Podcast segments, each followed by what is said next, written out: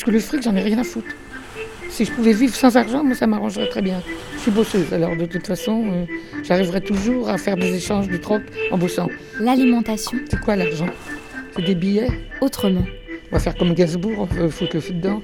Alors c'est quand même euh, extraordinaire qu'on n'ait jamais produit autant de nourriture alors qu'il euh, y a de plus en plus de personnes qui meurent de faim. C'est pas une phrase comme ça, c'est un fait. L'alimentation autrement. Une collection de reportages à la rencontre des acteurs et actrices de l'alimentation saine et durable en Bretagne. Comment garantir l'accès à une alimentation saine pour tout le monde? L'insécurité alimentaire, c'est une réalité en France, accentuée par la crise sanitaire. Combattre la précarité alimentaire, c'est agir de façon concrète sur le territoire, au plus près des personnes, sans oublier la dimension humaine et solidaire. À l'image de l'association Cœur Résistant, qui anime le village alimentaire à Rennes.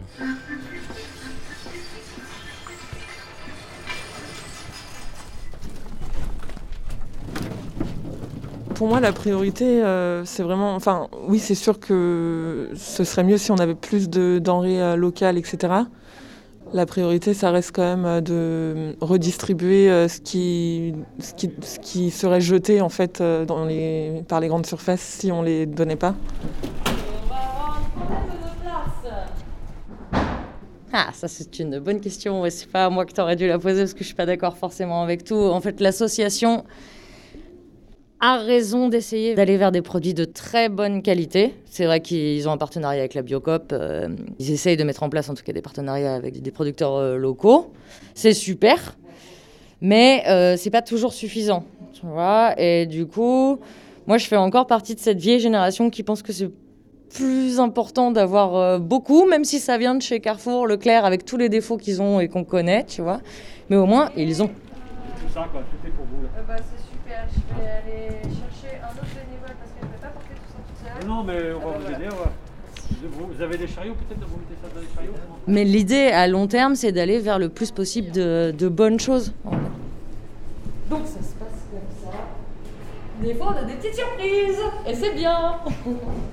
et du coup, normalement, si on si on faisait euh, les choses comme euh, elles ont été évoquées, il serait question de lancer un potager ici, dans pas longtemps, pour euh, faire pousser nos propres trucs et, avoir des super produits, pas trop pollués de la ville de Rennes.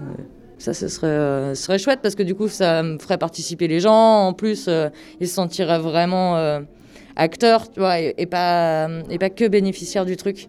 Ça, ce serait vraiment super mais ce sera jamais des quantités suffisantes. Donc moi je pense que c'est pas possible de se passer des, des apports, des grosses boîtes tout aussi affreuses qu'elles soient.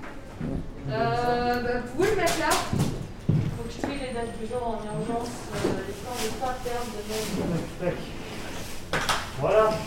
Bon, bonne journée. Merci, au revoir. Merci beaucoup.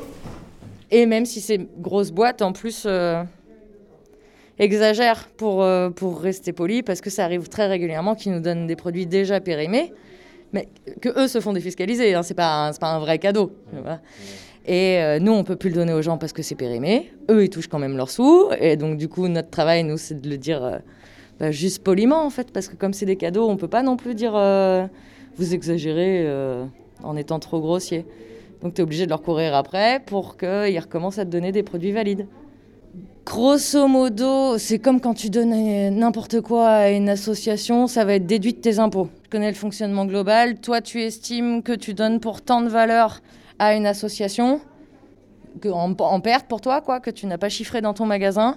Donc, euh, l'État doit te, défiscaliser ça, mais sur des échelles absolument incroyables.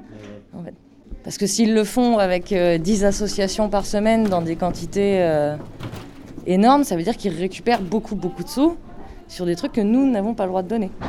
Alors après, eux, ils ont leurs défauts. Si on veut revenir à la base de la base, il faudrait revenir à une agriculture plus raisonnée, tu vois, qui ne donnerait pas des quantités astronomiques au supermarché.